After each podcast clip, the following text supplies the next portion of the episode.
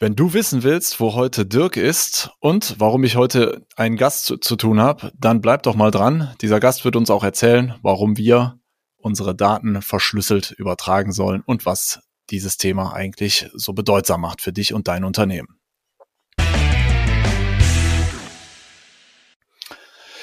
Ja, hallo zusammen in die Runde. Ich bin heute alleine hier. Dirk nimmt sich mal ein bisschen Auszeit. Äh, der macht ein komplettes Kontrastprogramm, wenn ich mal hier aus dem Fenster schaue.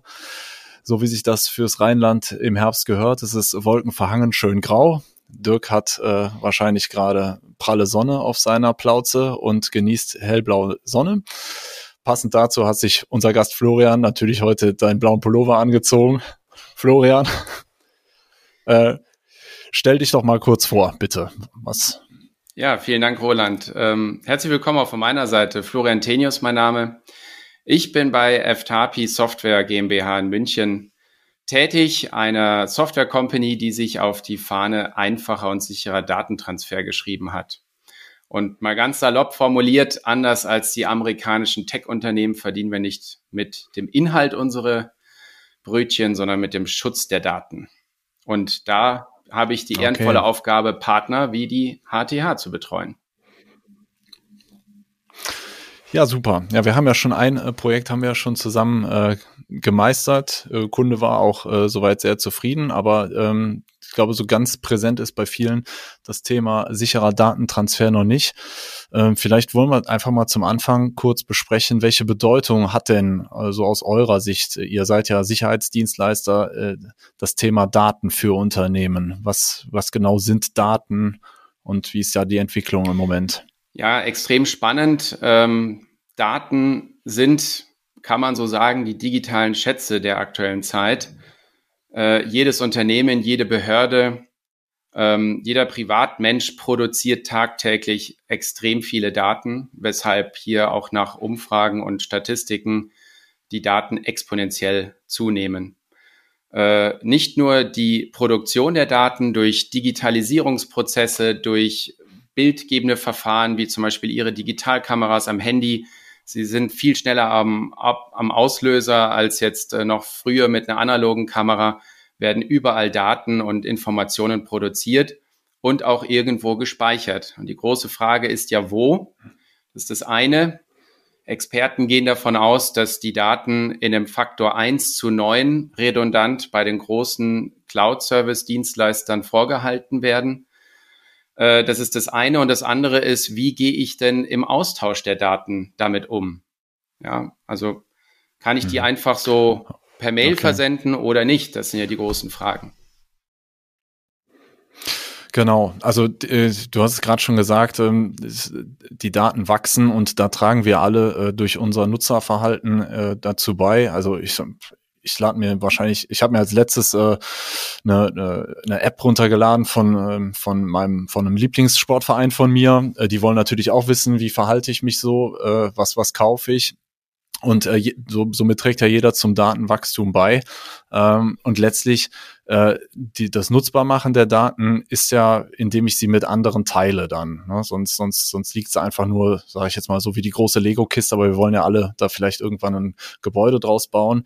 Äh, und das passiert dann im Teilen. Ähm, ja, ist das denn so schwierig, Daten sicher zu teilen oder ähm, mit, mit anderen? Oder wo, wo, wo sind da die Herausforderungen? Tatsächlich schwierig ist es erstmal nicht, wenn man an Verfahren denkt, die man aus dem privaten Umfeld denkt, äh, ähm, nutzt es wie zum Beispiel WhatsApp. Die Verbreitung ist ja immens, äh, weil es super easy geht. Ich kann da einfach Bilder reinziehen, ich kann PDFs reinziehen und versenden.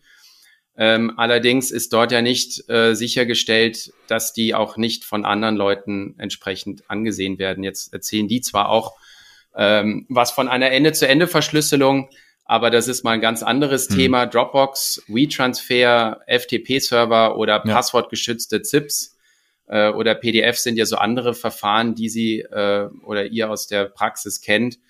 Und genau da ist ja dann die Herausforderung, wie schaffe ich es, diese Verfahren, die einfach sind, gleichzeitig vielleicht auch sicher zu machen.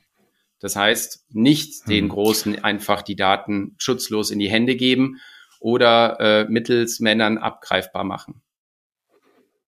Ja, du hast gerade zwei wichtige Punkte angesprochen. Zum einen sicher, zum anderen einfach. Also ich denke, ähm, wenn das äh, letzt, letztlich äh, sind wir als Endanwender äh, dran gewöhnt, dass, dass die Dinge einfach funktionieren und die Sicherheit ist, äh, selbst wenn sie sehr wichtig ist, irgendwie immer so, ja, nettes Beiwerk. Äh, ja, deshalb äh, habt ihr denn da jetzt so als äh, habt, gelingt, gelingt es euch denn, diese beiden Punkte da gut zu vereinen? Also ist das für einen Benutzer aufwendig, äh, im, auch in Abgrenzung vielleicht zu anderen Produkten, ähm, seine, seine Daten da sicher zu übertragen oder muss, hat, hat da jeder Einzelne einen enormen Aufwand zu befürchten? Ich sag mal so, Verschlüsselung hat erstmal einen negativen Beigeschmack, weil ähm, sie per se erstmal mit Aufwand zu tun hat. Und die Herausforderung besteht ja darin, dann den Spagat zwischen Security und Usability hinzukriegen. Ähm, wir haben ein Verfahren entwickelt, was wir sehr wohl glauben, dass es beides erfüllt. Das heißt, der Benutzer intern, ob sie jetzt in einer Kanzlei sind oder in einem produzierenden äh, Unternehmen oder in einer Behörde, ähm, möglichst einfach nutzbar machen. Ähm, und der Empfänger, der Mandant, der Gast, der Partner, Lieferant, wer auch immer damit in der Praxis in Kontakt kommt, darf damit auch keinen Aufwand haben, äh, die Daten zu empfangen und vielleicht auch zurückzusenden. Und da haben wir eine ganz passende Lösung gebaut, die sich in die vorhandenen Prozesse bei euch integrieren lassen, zum Beispiel in die gewohnte Outlook-Umgebung, mit dem ich ohne einen extra Knopfdruck verschlüsselt Daten senden und auch entschlüsseln wieder empfangen kann. Und wenn man das schafft, mhm. das so in die gewohnten Benutzerprozesse zu ähm, integrieren, dann erzielt man hier eine sehr, sehr hohe Benutzerakzeptanz, was uns die Kunden auch zurückspiegeln. Okay. Ja, also schönes Stichwort ist jetzt, ähm, bei uns sind ja Notare und Rechtsanwälte äh, großes Thema. Äh, Gerade Notare haben ja, haben ja eigentlich äh, jetzt nicht, ja, haben ja eigentlich mit jedermann zu tun. Ne? Also sehr viele Leute müssen sehr selten in ihrem Leben zum Notar.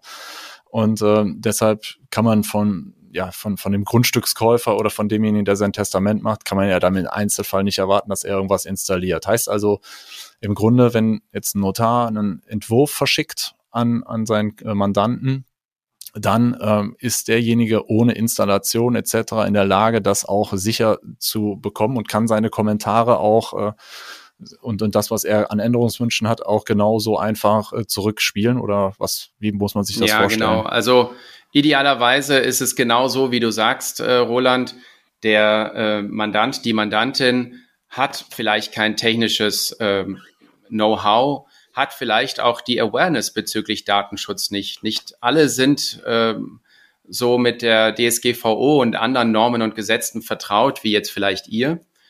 Ähm, und demzufolge soll, muss das Tool trotzdem einfach und intuitiv bedienbar sein. Es muss ohne Anleitung funktionieren.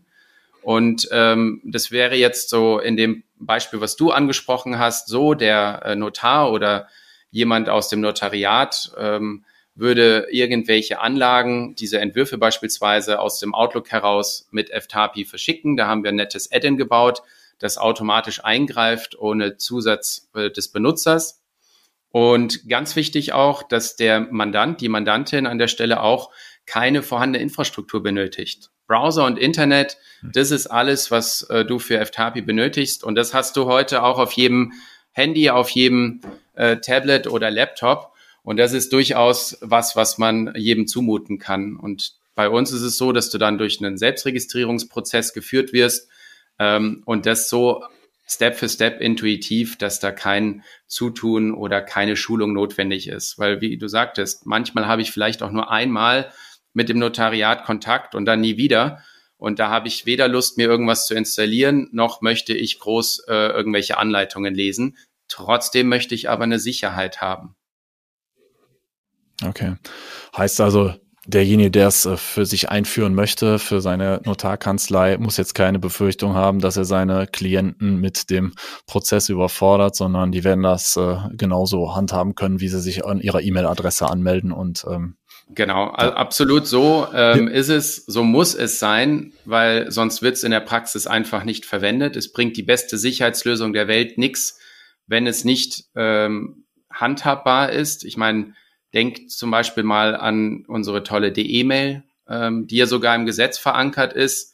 wenn du dann mit den Behörden sprichst, mit Landratsämtern, Städten, Gemeinden, die ja ein Postfach vorhalten müssen, ähm, die, selbst die größeren Landkreise, mit denen wir äh, sprechen, die in unserem Kundenstamm sind, sagen, dass sie meistens so, wenn es hochkommt, eine D-E-Mail im Monat bekommen.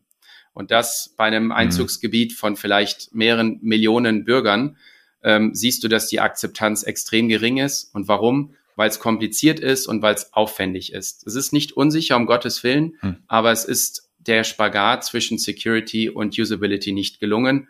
Und deshalb hat ja auch die Telekom das, den ganzen Service abgekündigt ähm, zum Ende des Jahres und man muss nach einer alternativen Lösung äh, sich umsehen. Okay. Ja, du hast äh, vor, vor zwei Minuten auch das Thema äh, Dropbox angesprochen. Äh, Dropbox nutzen wir jetzt zum Beispiel bei uns im Fußballverein. Da werden jetzt keine besonders äh, sensiblen Daten verwendet, aber auch um etwas größere Daten äh, hin und her zu senden und äh, auch gemeinsam daran zu arbeiten. Äh, das ist bei euch auch mit äh, Bestandteil ähm, Richtig. Produkts, ja? Wir sehen FTAPI als eine einheitliche Datenaustauschplattform. Und der Datenaustausch ist ja nicht nur, ich schicke dir per Mail etwas oder einen Anhang und vice versa, sondern wie du gerade sagtest, du hast auch Datenräume, Projektdatenräume, wo du vielleicht mit Stakeholdern die Unterlagen vorhalten möchtest, wo immer wieder etwas reingeladen wird. Ähm, und das haben wir auch im Produktportfolio und versuchen mit der einheitlichen Plattform möglichst viele Use Cases und Anwendungsfälle abzudecken. Jeder Fachbereich arbeitet unterschiedlich. Du hast gerade auch große Daten angesprochen. Ähm, jetzt vielleicht nicht zwingend im Notariatsumfeld, aber im industriellen Bereich, wo du CAD-Daten hast, Videos, ähm, Bilder, äh, Baupläne und so weiter, die sind mal so groß, dass sie das klassische Mail-Limit sprengen. Ähm, wir haben auch ähm, im polizeilichen Bereich an äh, Kunden, die dort Forensikdaten übermitteln, okay. also auch ganz große im zwei-, dreistelligen Gigabyte-Bereich. Ähm, auch sowas muss eine Lösung natürlich ähm, abhandeln können, aber also genauso einfach idealerweise wie die Dropbox, aber mit einem höheren Sicherheitsstandard. Okay. Okay, ja, super spannendes Thema. Also ich bin mir eigentlich sicher, dass hier jeder Zuhörer, jede Zuhörerin, die äh, bei einem Arbeitgeber arbeitet oder vielleicht selber Unternehmerin ist, äh, irgendwas wird äh, immer digitalisiert und überall da, wo digitalisiert wird, entstehen Daten. Und äh, die, um, um, um diese zu nutzen, reicht es einfach nicht, äh, also hat man nichts davon, wenn man sie nur selber nutzt, sondern man will Teile davon immer jemand anders zur Verfügung stellen. Und äh, ja, ist auf jeden Fall mal wert, sich ein paar Gedanken darüber zu machen, ähm, wie sicher ist das. Und äh, ja, schön, dass es da auf jeden Fall eine Lösung gibt, die äh, dem äh, Kommunikationspartner nicht allzu viel abverlangt. Äh, also eigentlich fast gar nichts. Außer mal seine E-Mail-Adresse einzugeben. Ja, ähm, ja, wenn ihr noch Fragen habt äh, zu diesem Thema, äh, wir begleiten euch da gerne. Wir stellen auch gerne den Kontakt zu Florian her. Äh, Kontaktdaten kommen auch in die Show Notes unten rein. Und äh, wir werden das Thema jetzt auf jeden Fall im nächsten Jahr bei uns auch äh, ein bisschen stärker kommunizieren. Äh, wundert euch also nicht, wenn ich euch mal, wenn ihr auch Kunde von uns seid, mal auf das Thema ansprechen werde. Und ähm, ja, auf jeden Fall mal drüber Gedanken machen, ist, denke ich, eine schöne Sache. Florian, danke für deine Zeit heute. Sehr gerne. Und äh, ich hoffe, es hat ein bisschen Spaß gemacht. Ich selber hätte das äh, Gespräch eigentlich gerne nach dem äh, Pokalspiel gegen Gladbach aufgenommen, da du aus München kommst, aber jetzt ist das alles schon wieder verheilt. Der Gag musste aber noch platziert werden. Vielen Dank. Äh, allerdings äh, bin ich als äh, kein Fußballfan da nicht verwundbar. Da müsstest du schon was anderes finden. Na, Na gut, da werde ich mir noch Mühe geben. Alles klar, dann bis zum nächsten Mal und äh, ja, Schönen Dank nochmal. Tschüss. Bis bald. Schönen Tag. ciao. ciao. ciao.